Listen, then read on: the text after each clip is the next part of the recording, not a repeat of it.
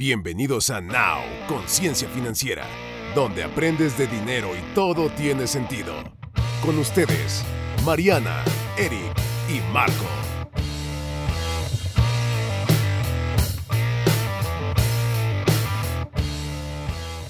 Pues bienvenidos a nuestro último programa de la tercera temporada. No teman, vamos a seguir aquí con ustedes. Bienvenidos, Sergio y Marianita, ¿cómo están? Feliz de terminar esta tercera temporada. Bien. Ay, ¿por qué? Muy triste, muy triste. Ya se acabó, ya se acabó, pero vamos a volver a comenzar. ¿Verdad? sí, me siento como con las caritas esas de teatro que estaban la feliz y la triste. Sí, sí, sí. Así. Sí. Están los dos. Eric porque tiene mucha energía y felicidad siempre. Por supuesto, hay que tener energía. El mismo Frank Becker lo dice. así el primer tip de su libro es ponerle entusiasmo a todo. No manches. Pero bueno, ¿de qué vamos a hablar hoy? ¿Con qué podemos poner así el moño y el broche de oro? La cereza del pastel de la tercera temporada. Y hoy vamos a hablar de propósito. ¿Para qué estamos en esta vida, en esta tierra y en este tiempo? ¿Qué les parece? Ajá. Lo que iba a decir, esto está muy hippie, ¿no? Pero venga. Vamos a encontrar el propósito de vida, ¿no? Muy bien, muy bien. Está interesante. A ver, vamos a ver. Pues ojalá ¿De qué y se trata, amigo? Vamos a ayudarle a la gente y quiero empezar con una frase que a mí me suena muchísimo porque todos estamos eh, realizando alguna actividad normalmente para poder ganarnos la vida, le voy a llamar de esa manera. Pero quiero comenzar con una reflexión de que había un hombre una vez tan, pero tan, tan pobre que lo único que tenía era dinero. Hay muchos así, hay muchos así. Así es. ¿Y por qué es importante? Exacto, te puedes encontrar un chorro de personas que dicen tener muchísimo éxito, pero también me recuerda que no todo en la vida es, dinero, no es sí está y lo hemos dicho en repetidas ocasiones, está al nivel del oxígeno, porque sin él pues sí sientes que te empiezas a medio morir. Sin embargo, no todo en la vida tiene que girar en torno a. El mismo Steve Jobs, antes de morir, dijo, me di cuenta de todas las cosas en las que fallé y debí haber pasado más tiempo con mi familia, o sea, me di cuenta que pues, ser billonario no lo era todo y que con todo el dinero que tengo no puedo cobrar, comprar una sola hora más de vida. Entonces, ¿qué es lo que vamos a hacer con ese tiempo que es finito completamente? Pero creo que lo dices bien, amigo, ¿no? Un pasito antes sería saber el por qué, ¿no? El por qué lo voy a hacer. Exactamente. Y es que hay, hay dos días muy importantes en nuestra vida. Que me va a sonar la canción. Pero bueno, el primero es el día en que naces. Eso es súper importante porque sin, sin, ese día no existimos. Y el siguiente es el día en que te das cuenta para qué naciste. ¿Qué es lo que tenemos que hacer aquí para poder realmente trascender, para que valga la pena el haber estado aquí. Y de repente me vienen frases a la cabeza y había una que, que decía, escribe cosas que valga la pena leer o haz cosas sobre las cuales valga la pena escribir. Entonces, o sea, por ejemplo, pienso en Jesús. Creo que él no escribió nada más que en alguna ocasión sobre la arena. Sin embargo, cuánto hay escrito acerca de su vida. claro, ahora, ¿cuánta gente habemos, o sea, para empezar ni siquiera nos preguntamos en nuestro propósito, no es algo que estemos pensando en el día a día, ahí voy a buscar mi propósito o algo así, quizás sea para muchos la primera vez que escuchan esto y que tenemos que buscar o, entrar en búsqueda de nuestro propósito para darle un sentido a nuestra vida. Este, es como, es, es, es como desmenuzar todo el por qué estás aquí, el por qué tienes, por qué haces lo que haces, por qué tienes esta vida, por qué tienes esa profesión, por qué tienes esos, esos hijos. No sé, es el preguntarte y hacer muchas, muchas preguntas que ahorita justo la intención de este programa es eh, que sepamos qué preguntas hacernos, empezar a cuestionarnos el para qué estamos aquí y, y, algunos ejercicios que les van a ayudar, ¿no? Para justo encontrar este propósito de vida. Exactamente. Creo que es, es muy importante preguntarnos, o sea, como para poder encontrar esto, es, ¿qué harías aunque no te pagaran? O sea, cuando eras niño, ¿qué es lo que tú soñabas con hacer? No ser así de... de profesión, digamos, sino qué es lo que te encantaba hacer, qué es lo que tú decías, yo puedo pasar el día entero haciendo esto. Pues creo que, creo que varía, ¿no? Porque de niño tenemos como estos ideales de cosas que podríamos este, pasar todo el día haciendo y cuando uno crece, esa respuesta va cambiando, ¿no? Pero, por ejemplo, yo de niña siempre decía que lo que podía hacer todo el tiempo era ser bailarina de ballet, ¿no? O sea, ese era como, como mi super hit, ¿no? Porque me encantaba el ballet y me encantaba estar en la clase. Y ahora de grande, justo hacemos esta pregunta, ¿no? Hace unos días, ¿qué haría hoy Mariana de 33 años, aunque no me pagaran? Sería wedding planner, sí, ya sé. Yo sería un excelente wedding planner, solo lo haría por el simple hecho de organizarte tu boda, ¿no? O sea, sí, sí me encantaría. Pero digo, o sea, creo que, creo que sí tenemos el Eric viejito, digo, el Eric de ahora y el Eric del pasado, ¿no? O el Eric niño. ¿Tú qué hubieras pues, decidido, Eric, por ejemplo? Eh, pues estaba raro porque me gustaba mucho como la robótica y el construir y, desarmar mis coches de control remoto y así, ¿no? Ajá. Lego. Sí, electrónica claro, es el que le puedes regalar a un niño este, así. O sea, eso es algo como tú dices, algo en lo que me podría entretener todo el día sin, sin cobrar ni un solo centavo y ver y crear más bien y ver que algo funcione y que tú lo hayas hecho. Eso. Y ahorita eh, algo, no sé, en lo que me entretengo sigue siendo lo mismo, es meter manos, es este alma de ingeniero. Marquito va, va a entenderme perfectamente. Y sí sería meterle, sí, sería meterle mano a coches. Pónganse a armar un coche. Motocicletas, coches. ¿Sí? Sí, pero bueno, ya tengo uno en la vista. ¿A qué viene, amigo? Esto a qué viene a que es uno de los elementos para poder encontrar realmente tu propósito. O sea, cuando tú encuentras donde convergen tres puntos exactos y uno de ellos es qué es lo que te apasiona, ahorita vamos a hablar de los otros dos, es donde tú puedes darte cuenta para qué fuiste hecho, qué es lo que viniste a hacer aquí. Ahora es muy importante no confundirnos con la pregunta que normalmente nos hacen en la escuela, porque la verdad estamos, el sistema educativo desafortunadamente en la mayoría de los países, no puedo decir de todos porque no conozco todos los países, pero sí conozco en los que he estado, te hacen una pregunta y es, ¿a qué te quieres dedicar cuando seas grande? Y el otro día hablaba con mi sobrina de 8 años y dije, qué horror. Me estaba platicando de que iban a tener su festejo del Día del Niño, el 30 de abril, que se festeja aquí en México, para quienes nos escuchen de otros países. el 30 de abril se festeja el Día del Niño y normalmente en la escuela te dejan ir sin uniforme, o claro, cuando íbamos a la escuela Te dejan ir sin uniforme, este, hacen juegos, eventos, o a veces simplemente no hay clases, o te dan dulces, regalos, etcétera, etcétera. Piñatas, etcétera, ¿no? Entonces, uh, sí, piñatas.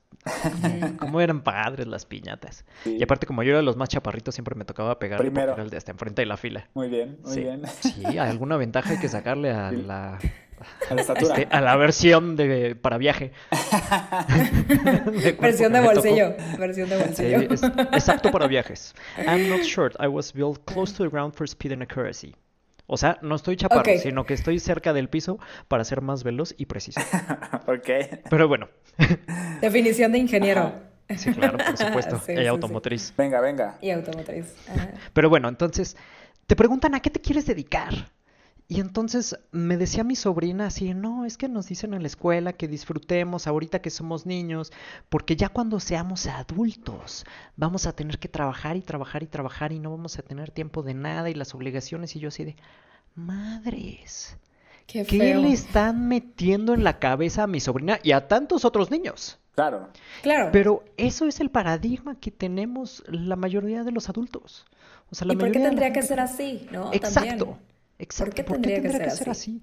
O sea, yo creo, en alguna ocasión leí, decía los inventores, pero yo lo digo también los ingenieros, aunque yo de chiquito quería ser inventor, decía, los inventores somos gente afortunada, porque jugamos toda la vida lo que nos gusta y además nos pagan por eso. Está genial. Eso está padre, pero la manera en la que te preguntan normalmente en la escuela, ¿a qué te quieres dedicar? Yo lo traduciría de una manera muy cruda y, fue, y fea, así como, ¿cuál quieres que sea tu rol de esclavo cuando seas adulto? Me encanta. O sea, sí. ¿qué es lo que vas a hacer para lo que te paguen y que puedes disfrutar o no? Sí. Porque muchas personas cometen el, le voy a llamar desacierto, de seleccionar una carrera porque siempre van a tener trabajo en eso o porque pagan bien y no porque realmente sea a lo que quieres dedicar tu vida. O por tener una carrera, amigo, nada más por tener algo, ¿no? Y, que te van a dar la chamba de, este, de lo que sea, literal, no tiene nada que ver, nada más tienes que cumplir con una licenciatura y ya. Y tú te vas a la más facilita, ¿no? Sí, porque tiene un amplio rango de aplicación o porque o muchas veces por presión de la familia. Así de estos ah, de, ay, toda la familia ha sido de doctores, abogados, ingenieros, ponle lo que tú quieras y entonces tú tienes que ser doctor, ingeniero, abogado, carnicero, zapatero, lo que sea. Que recuerdo también, por ejemplo, ya cuando estás estudiando o viendo qué carrera vas a hacer de tu vida, te hacen como una evaluación de para qué eres bueno. Y yo tengo la fiel creencia de que no necesariamente para lo que eres bueno significa que te apasione. Exacto. Porque yo salía muy alta en temas matemáticos y no es algo que me apasione o algo que yo quería hacerlo toda mi vida. ¿no? Y yo estudié diseño gráfico, o sea, nada que ver. ¿no? Sigo haciendo. La misma vida te llevó. bueno, es, es un don que te dieron. La misma vida, y las voy a ver toda mi vida, ¿estamos de acuerdo? Pero no es como de, uy, voy a estudiar este, matemáticas, ¿no? Por ejemplo. O... No, es física teórica como Sheldon pues Cooper. Sí, sí, sí, sí. Y no porque era buena, sino porque no me apasionaba. No me, o sea, no me llenaba. Que eso, a eso te lleva la escuela. Ok. Sí, sí es interesante cómo, cómo realmente te llevan a, a subirte a la banda transportadora de profesiones así de sirve un sistema que a ti no te sirve, síguete trepando. Pero a ver, yo tengo una pregunta. Venga. ¿De qué nos sirve, de qué nos sirve eh, el, hacernos estas preguntas, el, filosofar así o, o el, buscar nuestro propósito? Supongamos, yo soy de esas personas que tomó esa mala decisión quizá en algún momento de mi vida y busqué, no sé, voy a decir una carrera, no quiero decir que esa sea mala, simplemente es que no era adecuado para el perfil de la persona, ¿no? Él eligió este, una, una, carrera de administración de empresas y eligió crecer por esa vía, pero la verdad es que no le gusta, a él le gusta la ingeniería. Entonces, e inclusive fue creciendo, ya es ahorita, ya tiene bastante posición en la empresa, le va bien económicamente, pero no se siente todavía completo, quizá como que le hace falta algo. Eso es, quiero entender lo que ustedes dicen, buscar nuestro propósito, algo que te llene más allá de, tu profesión, más allá del dinero, más allá de, estas, estas cosas que son más banales, ¿no? Más, sino irnos más allá, sino, ¿por qué estamos aquí? ¿A quién ayudamos? ¿Queremos dejar algún legado de vida? ¿Cómo lo vamos a dejar? Quizá ayudando a la gente. Exacto. Mira, quiero, quiero tratar de contestar porque no tengo la respuesta, evidentemente no la tengo, pero me viene a la mente la historia de Benjamin Franklin. ¿Por qué? Porque él tuvo varias etapas de su vida. O sea, él al principio llegó a Filadelfia con una mano adelante y otra atrás y se acabó. Y entonces fue aprendiz de imprenta. Pero nadie lo conoce por haber sido el gran empresario de las imprentas que fue. Aunque él comenzó con los modelos de franquicia. O sea, él aprendió el negocio de las imprentas, fue un extraordinario administrador de su propio dinero, ahorró hasta que llegó el punto en el que él pudo poner su propia imprenta y entonces siguió ahorrando y tenía grandes empleados a quienes él capacitaba y le decía, ¿sabes qué? Vamos a poner otra imprenta, tú no tienes el dinero, yo sí, entonces yo te la financio y tú me das una parte de... Entonces, primera etapa, aprender, o sea, poder resolver el tema del dinero porque es necesario. O sea, es necesario poder resolver el sustento. Lo necesitamos para poder de esa manera liberar nuestro tiempo y dedicarnos a algo que bien puede o no darnos dinero. O sea, eso, es importante. Exacto. Número dos, o sea, siguiente etapa fue, estuvo, digamos, como creciendo en todo esto, y entonces a él lo que le gustaba era aprender, era la parte de las ciencias, y entonces sabemos del Benjamin Franklin que voló un papalote con una llave y entonces le cayó un rayo y empezó a trabajar con la electricidad. Sí. Pero su tercera parte, su legado más grande, fue cuando él se convirtió en un, le llaman en inglés, statesman, que fue uno de los padres fundadores de Estados Unidos y es, creo que, la única persona de los 13 padres fundadores que firmó todos los documentos, independencia, declaración de bla, bla, bla, constitución, etcétera, etcétera, porque él tenía el tiempo y los recursos y el conocimiento por la segunda etapa que tuvo, que se dedicó a aprender y a las ciencias y todo, para poder hacer lo que vino a ser su legado. Entonces, a lo mejor recorrer este camino no está mal. Lo que estaría mal sería quedarnos estancados en esa etapa en la que no trascendemos. O sea, es importante tener los ojos siempre en la meta. O sea, saber a dónde quieres llegar y con base en, eso, como ir trazando un camino y acercarnos a diferentes personas que nos puedan enseñar lo que vamos a hacer, o sea, o lo que queremos hacer, que ya, ya estén en donde nosotros queremos estar y entonces ir aprendiendo y seguir, pues, conociendo y creciendo. Creo que una pregunta que nos puede ayudar eh, para poder entender si es que no se la han hecho, pues hágansela. ¿Qué es lo que te hace que te levantes cada mañana? ¿Cuál es ese motor? ¿Cuál es ese motivo? El por qué te levantas, nada más porque tienes vida, porque respiras, porque ya es hora de despertarse, porque tu despertador, porque tienes una junta, no sé, quizá, pero si nos vamos allá y, nos hacemos esa pregunta, de verdad todos, ¿qué creen que sea su motor? Muchas personas pueden decir, pues mis hijos, porque si no me despierto no trabajo y si no trabajo pues no traigo comida a la casa, ¿no? Pero va más allá que los hijos todavía esta pregunta. Tenemos que, profundizarla y, y, el saber el propósito, el por qué estamos aquí. ¿no? Sí. Que justo eso sería una buena pregunta, ¿no? O sea, muchas veces la gente es como de, bueno, ¿por qué me paro todos los días? Porque tengo que trabajar y si no trabajo no puedo vivir y si no puedo vivir no tengo para comer y etcétera, etcétera. Creo que estas preguntas de un propósito deberían de ser desde los, no sé, desde la educación prepa, ¿no? O sea, prepa, universidad. Cuando tengas conciencia, uso de conciencia. Sí, sí, por eso digo, o sea, como un chavito. Yo creo que desde antes. O sea, a lo mejor no tener la respuesta, pero tener la conciencia de que es necesario hacernos esas preguntas.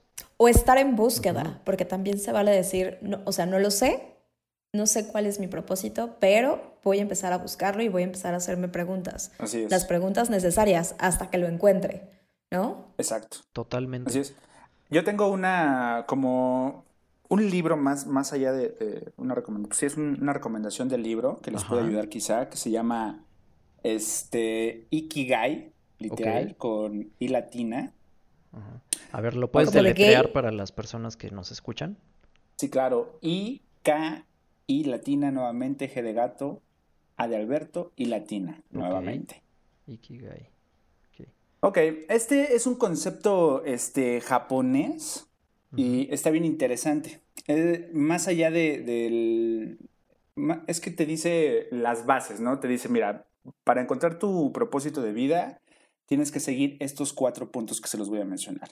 Es buscar en lo que eres bueno, es este es también buscar qué es en lo que te gusta hacer o, saber qué es lo que más te gusta hacer. Si tú encuentras estas, estas, estos cuatro puntos que te voy a decir, ya estás muy cerca de encontrar tu ikigai, que es la razón de ser. Así se traduce, ¿no? Como si fuera tu razón de ser, el por qué nos levantamos cada mañana, tu propósito de vida. Entonces, el primero sería buscar en lo que eres bueno. Segundo, este, que te debe de gustar muchísimo eso eh, para lo que eres bueno. Tercero, ¿Qué es lo que el mundo necesita? ¿Qué es lo que el mundo necesita ahorita? Y si ese producto o ese, ese servicio que estás dando lo necesita la gente, ¿puedes ayudar? Entonces ahí también podrías acercarte mucho a, tu propósito, ¿no? Y por último, eh, por lo, eh, que tiene que ser algo por lo que puedan pagar. O sea, también tiene que ser redituable para ti. Encontrando esos cuatro puntos, ya estás muy cerca de encontrar tu propósito. Entonces, les recomiendo leer este libro. Este, ahorita nada más es una mención para que, pues, yo creo que puede ser una muy buena guía para encontrar nuestro, nuestro propósito, ¿no? Todas esas personas que no lo han hecho ni siquiera, ni siquiera se lo han preguntado. Sí, perfecto. Creo que justamente agregaste un punto adicional a los tres que yo tenía, porque yo lo tenía como pasión, que es lo que platicamos, tu habilidad, en qué puede ser el mejor, y rentabilidad, qué es lo que te deja y eso puede ser eh, muy cerca de tu propósito. Pero le agregaste un elemento buenísimo, que es, esa viene a sumar ya incluso la parte de la trascendencia, que cuál es la solución que estás aportando al, aportando al mundo, qué es lo que estás resolviendo. Eso está genial, porque también suman. Oigan, y para... Perdón. Y para estas personas que no saben en lo que son buenas, o sea, porque yo sí me he topado con gente cuando hago entrevistas que les pregunto, oye, ¿para qué eres bueno? ¿No? y, a veces pues te echan choro y la gente realmente no se conoce.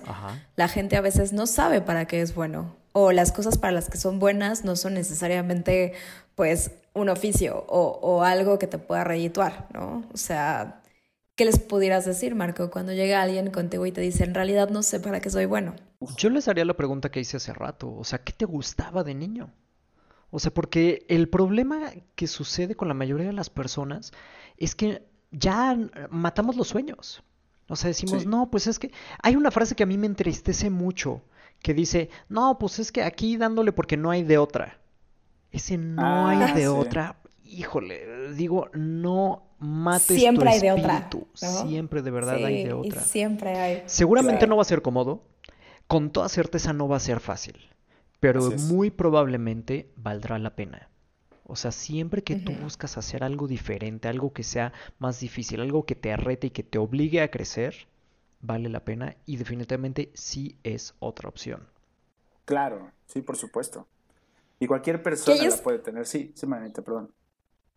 Que ahí es normalmente lo que hemos hablado en los otros programas, que es también una mentalidad del mexicano, ¿no? O sea, es como de de latino, como digo, también hay latinos súper emprendedores, pero muchos latinos, yo creo que en su mayoría es como, sí, pues es lo que me tocó, ¿no? Es lo que hay, o no hay de otra, o, ah, sí, pobre de mí, pues aquí persiguiendo la, la chuleta, también esa me choca, me choca la de persiguiendo la chuleta, pues ni que fueras qué, ¿no? O sea, perro, ¿no? Si me dan ganas de, darles cachetadas, ¿no? Persiguiendo la chuleta. Sí, pero, yo creo que pero bueno, que las chuletas tuvieran patas. Yo creo que las personas que pensamos así o piensan así eh, tienen que trabajar su autoestima y ahí tienen un, porque si les preguntas, "Oye, ¿para qué eres bueno?" y si te dicen, "No sé", pues no, yo creo que pues te hace falta, ajá, exacto, conócete y, y este auto ¿cómo se dice?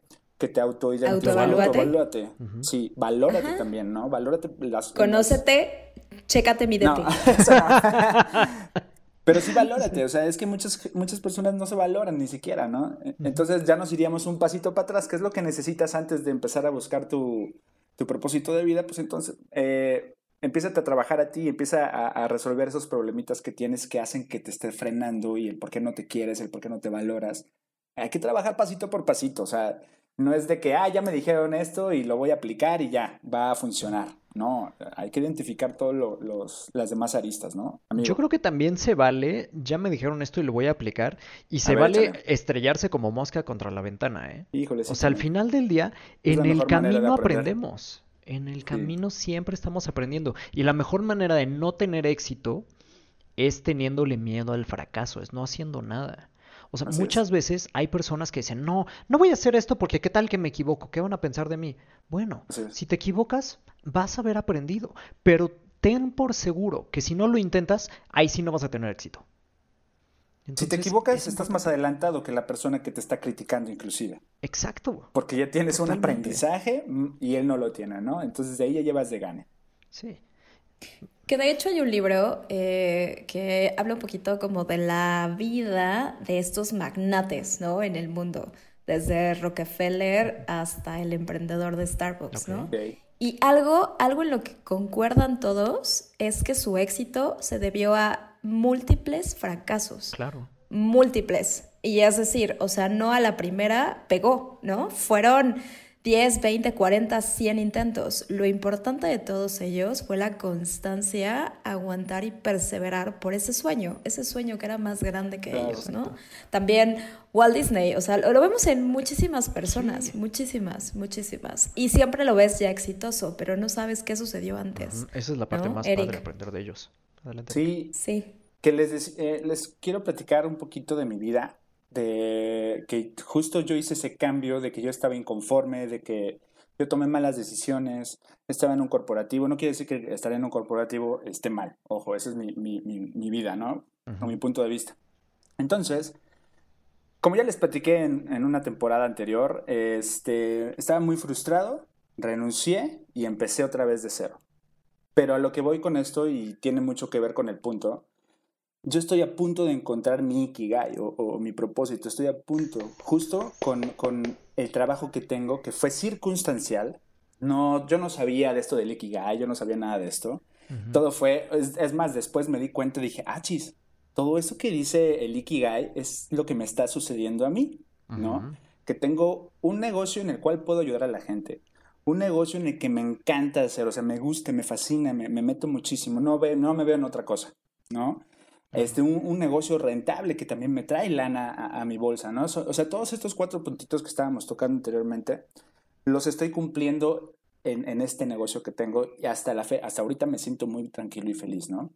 Pero con la, o sea, sigo buscando, sigo buscando porque quizá hay más cosas todavía que me hace falta, que seguro las hay, pero este, yo sí lo, lo, he sentido, pues, es a lo que me refiero. Yo sí he sentido este cambio de frustración y al encontrarte y el por qué, o sea, de verdad, ¿qué ganas, Eric, con encontrar tu propósito? Pues yo tengo un equilibrio, me siento tranquilo, me da paz, me da, eh, puedo dormir tranquilo todas las noches, por ejemplo, y me puedo enfocar en, construir en proyectos, más no preocupaciones, ¿sabes? O sea, mi, mente no está llena de preocupaciones, mi mente está llena de, cosas positivas para hacer, para crear. Yo creo que para eso funciona el buscar parte de tu propósito, ¿no? Dime, amigo. Creo que ahí entra una, una cosa que me encanta, que te preguntan de repente, ¿cuál es la diferencia entre estrés y pasión. O sea, el estrés es eso que sientes cuando tienes que entregar algo porque tienes que entregarlo, porque es para el sueño de alguien más, para el propósito de alguien más y no para el tuyo, cuando lo estás haciendo únicamente por dinero.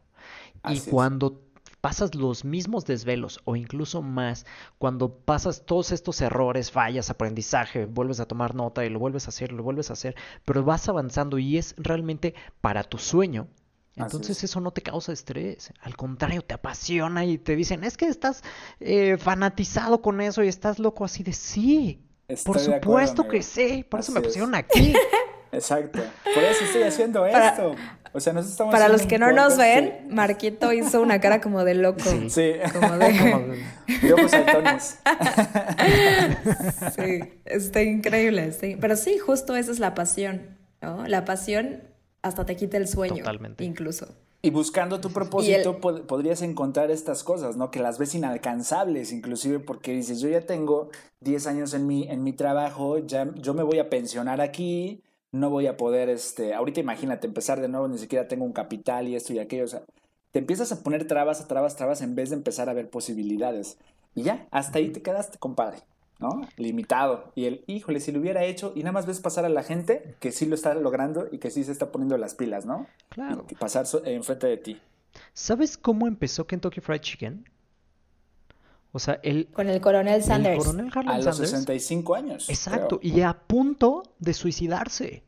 O sea, dijo, no puede ser que todo el trabajo de mi vida valga para una pensión de, no me acuerdo si eran 14 o 40 dólares, pero una cantidad miserable. Y entonces estaba en la orilla de su propiedad, ya con la pistola a punto de darse el tiro, y se puso a escribir una carta de todas las cosas que le hubiera gustado hacer y que no hizo. Y dijo, pues qué carajos, tengo el tiempo, mejor me pongo a hacer esto. Entonces nunca es demasiado tarde, ni tampoco demasiado pronto, para empezar a vivir una vida, tu vida, no la vida de alguien más, no una vida determinada por la sociedad. Y creo que mencionaste algo bien interesante de el pensamiento de de aquí me voy a jubilar, o sea, como de ya y de aquí me voy a tirar la, la hamaca y no voy a hacer nada. No, realmente yo no creo que la vida se trate de llegar sano y salvo hasta el día de tu muerte sin que haya pasado nada. Así es. O sea, es, eso me parecería también algo muy, muy triste. Y por eso yo creo que tiene sentido este programa. O sea, realmente el por qué, cuál es la razón, cuál es el propósito por el que estás aquí. Y hay personas también que no quiero dejar de mencionar porque es una historia que la gente se puede vender y comprarse a sí mismos. Y es así del, no, yo me voy a sacrificar para que mis hijos salgan adelante y entonces puedan. Hasta cierto punto es algo loable. Pero cuando tú no creces Ojo con esto que estoy diciendo. Cuando tú no creces como padre y, dices, es que yo no crecí para que mis hijos crezcan, el ejemplo que le estás dando es no puedes crecer y te sacrificas por la siguiente generación. Cuando en realidad el sacrificio que tienes que hacer por la siguiente generación es voy a hacer el extra para poder crecer y demostrar que a pesar de cualquier circunstancia, entonces puedes salir adelante y eso es lo que pone el ejemplo para las siguientes generaciones y lo que realmente inspira. Marianita. Claro. Que hay, por ejemplo, ahorita que hablábamos también del retiro, ¿cuánta gente no conocemos que se pensiona, se jubila y se deprimen? ¿Por qué? Porque llevan ah, es un muy buen 40, ejemplo, claro. 40, 50 años trabajando en lo mismo o trabajando en lo que quieras, en un horario establecido, con ciertos propósitos, con entregas, jamás desarrollaron para algo que fueran buenos o un hobby o algo que les guste o algo que les apasione. Y llega el momento de su retiro y se están volviendo locos, incluso quieren seguir trabajando, quieren no pensionarse. Sí. Pero llevan 50 años sin encontrar qué les gusta, qué les apasiona, qué les mueve. O sea, de hecho, justo en la parte aseguradora tenemos un dicho que a veces la muerte o la jubilación llega antes, ¿no? Llega a partir de los 50. O sea, la gente se muere a los 40 y su muerte real es hasta los 88, 80 años, ¿no? Porque en realidad viven viven como zombies, o sea, viven como zombies y no saben, no saben por qué están aquí, solo quieren trabajar, ni siquiera lo quieren, solo lo hacen, porque es lo único que han hecho durante 50 años. Y que les da un sentido de valor y pertenencia.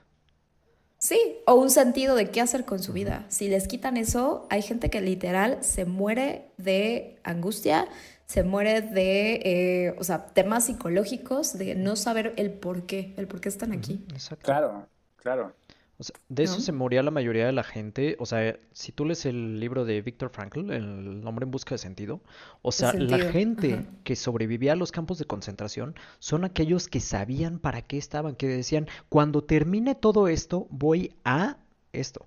Pero aquellos que perdían la esperanza, ya perdían la vida. Sí, Sí, sí, sí. Y qué claro ejemplo en un campo de concentración. Digo, a marchas forzadas, ¿no? Pero pues viene desde el pensamiento. Exacto, sí, sí, es, muy fuerte. Y creo que hay, hay casos, a lo mejor habrá personas que nos estén escuchando que nos digan, no, pues es que, ¿sabes qué? Yo gano una bicoca. O sea, yo sí me encantaría y a lo mejor poner mi propio negocio y lo que sean y todo lo que dicen está bien padre, pero es que mi realidad es que gano 5 mil pesos al mes o que gano 250 dólares al mes para quienes están fuera de México, para que tengan una referencia. Muy bien. Y a lo mejor sí puedes pensar que estás en una situación particularmente en desventaja. Pero siempre hay una esperanza, siempre puedes empezar de una forma distinta. Yo el otro día hablaba con un amigo que está en una situación así, o sea que su ingreso es muy muy bajo y está acostumbrado a eso, tristemente está acostumbrado a eso. Entonces, cuando hablábamos acerca de, bueno, ¿qué podemos hacer? Y le presenté una, una opción, para que ganara solamente 40 dólares adicionales, 800 pesos al mes extra, o sea, le brillaron los ojos. Le brillaron los ojos porque para él eso es, eso es un aumento inmenso. Y es el primer paso para empezar a subir. Y de nuevo, no es el dinero, es las posibilidades que te abres. Exacto. Son, las opciones que, puedes llegar a tener, porque empiezas a poder elegir dentro de un catálogo más amplio de cosas para tu vida, de opciones para tu familia, para tus hijos, para lo que tú quieras, y entonces poder empezar a decir, ok, ahora sí, ¿para qué estoy aquí? Porque ya no se trata nada más de la supervivencia. Sí, que eso también es muy común en México para la gente que vive aquí. O sea, tú tienes un sueldo fijo. Vamos a pensar ese mismo ejemplo de los 5 mil pesos mensuales, ¿no? ¿Cuánta gente no conocemos que se hace ingresos adicionales? La que te vende el topper, la que te vende el catálogo de Andrea, la que te vende Mary Kay, la que, ¿no? O sea, y estoy hablando en un perfil específico de mujeres, mamás, amas de casa, que están diversificando también sus entradas o viendo qué más hacen. Yo, por ejemplo, tenía eh, una chica que nos hacía de comer y de pronto era como, pues, te hago de comer, te la llevo a tu oficina y te cobro 60 pesos más por llevarte comida, ¿no? Claro. Y la chava, pues, le dedicaba tiempo de sus noches o de sus tardes, pero estaba generando un ingreso extra y lo intentaba, ¿no? O sea, ustedes, sea lo que sea que estén haciendo, también pueden empezar a cambiar ese tipo de realidades. También hay que ponerse creativos. La creatividad se empieza a perder en el momento en que dejas de preguntarte qué más hago. Es más. ¿Qué más puedo hacer para que llegue otro ingreso? Sí, exactamente. Inclusive hasta la búsqueda de tu propósito, si tú estás en esa situación de 5 mil pesos mensuales, el empezarte a hacer este tipo de preguntas para buscar tu propósito solito te va a llevar a, crecer, o sea, a querer buscar algo más, algo que te guste. Quizá ese, ese trabajo no te gusta porque no te da eh, este, la remuneración que tú quisieras, ¿no? Entonces, el hacerte estas preguntas, yo creo que es un muy buen ejercicio. Aplícalo y a ver qué pasa. O sea, eh, coméntenos, échenos unos mensajitos ahí en las redes sociales para ver qué tal les va. Sí. Sí, Y de hecho, creo que estamos en una época clave, porque estamos, digamos, como ya saliendo de toda la pandemia, tenemos un aprendizaje de 14, 15 meses ya casi, de un cambio completo de economía, de cómo se mueve todo. Y estas épocas de crisis son las que sirven para realmente dar estos, le voy a llamar saltos cuánticos en cuanto al pensamiento, la economía, a la manera de vivir. De hecho, de, del trabajo que ya estoy a punto de dejar, eh, mandaron una encuesta. Mandaron una encuesta así acerca de cuándo, o sea, qué opinan para regresar a las oficinas y todo eso. Si tienes comentarios adicionales, y si les puse, realmente creo que no podemos dejar fuera el aprendizaje de estos 14 meses en los que muchísimas personas han demostrado la capacidad de trabajar desde casa, en el que el tiempo efectivo ha sido mayor, en las que se, se, le ha dado incluso un respiro al planeta con todo el combustible que se ha dejado de consumir por transporte de una sola persona durante X tiempo. Y además, o sea, yo le puse, querer regresar forzosamente a una oficina fija sería tanto así como querer regresar a utilizar máquinas de escribir y teléfonos de cable, cuando ya tenemos tecnología distinta. Sí. O sea, de verdad, hemos aprendido. Y si no aprendemos de esto, entonces sí estamos condenados a repetir el error que nos llevó a la situación en la que estuvimos. Claro, claro, claro. Y ahora también tienes que ser consciente de que va a ser difícil el camino, ¿no? O sea, te vas a encontrar con cosas que no vas a querer, este, sobre todo trabajar. Y las vas a tener que trabajar si quieres crecer, ¿no? Si quieres encontrar este, este rumbo. Eh, sí, Marianita, estabas diciendo algo, perdón. Sí, regresando un poquito al punto que les decía, como de estos ingresos alternos, eh, me puse a averiguar un poco de Mary ah, Kay y me encantó esta frase que dice ella, donde el éxito empieza con un sueño. El primer paso para hacer realidad los sueños es saber exactamente lo que deseas y ponerlo en práctica, ¿no? La verdad es que sabemos que hoy en día Mary Kay es una de las franquicias más grandes y con más capacitación directamente a su fuerza de ventas, ¿no? También la historia de Mary Kay es súper interesante, pero ella lo resume en cuatro pilares básicos y el primero es un espíritu de entrega a tu propósito o a tu sueño, que obviamente viene de la mano con lo que, es, con lo que estamos hablando, ¿no? Y la otra es también hacer una lista con el balance de tus prioridades. ¿Qué es importante para ti en esta vida, no? Que eso también va a depender mucho de cada persona, cada situación, cada país, etcétera, etcétera. ¿No? Y la última, hazte promesas. Eso se me hizo increíble. Eso se me hizo increíble, ¿no? Está bonita. Hazte promesas. Porque también eso va directamente relacionado con tu palabra. Tu palabra vale. y sabemos que cuando tú cumples una promesa de algo que te dices a ti mismo, es también un punto a tu autoestima. Me encanta. Y eso te ayuda también para emprender lo que tú quieras. Ese es un hack mental, ¿eh? Exactamente. Es un muy, hack mental. Es un muy buen hábito. El, el premiarte, el recompensarte, el hacer del éxito un hábito. Exacto. Exacto. Exacto. es una retroalimentación a, tus premios propios, ¿no? Qué padre. Muy bien. Entonces me encantó. Sí. Excelente. Pues yo les doy una recomendación. Dejen de ser zombies, amigos. Despabilense, despierten, encuentren su propósito este, busquen, cuestionen, se hagan todas estas cosas, de verdad. No sean esas, esas personas que nada más duermen, luego se despiertan, se meten al tráfico, van a la oficina, vuelven a dormirse. O sea, son cíclicos. ¿Qué, qué está sucediendo con ustedes, compadres? Hay que, hay que vivir la vida, ¿no? carrera de la rata. La carrera de la rata, exactamente. Hay que salir de ella, exactamente.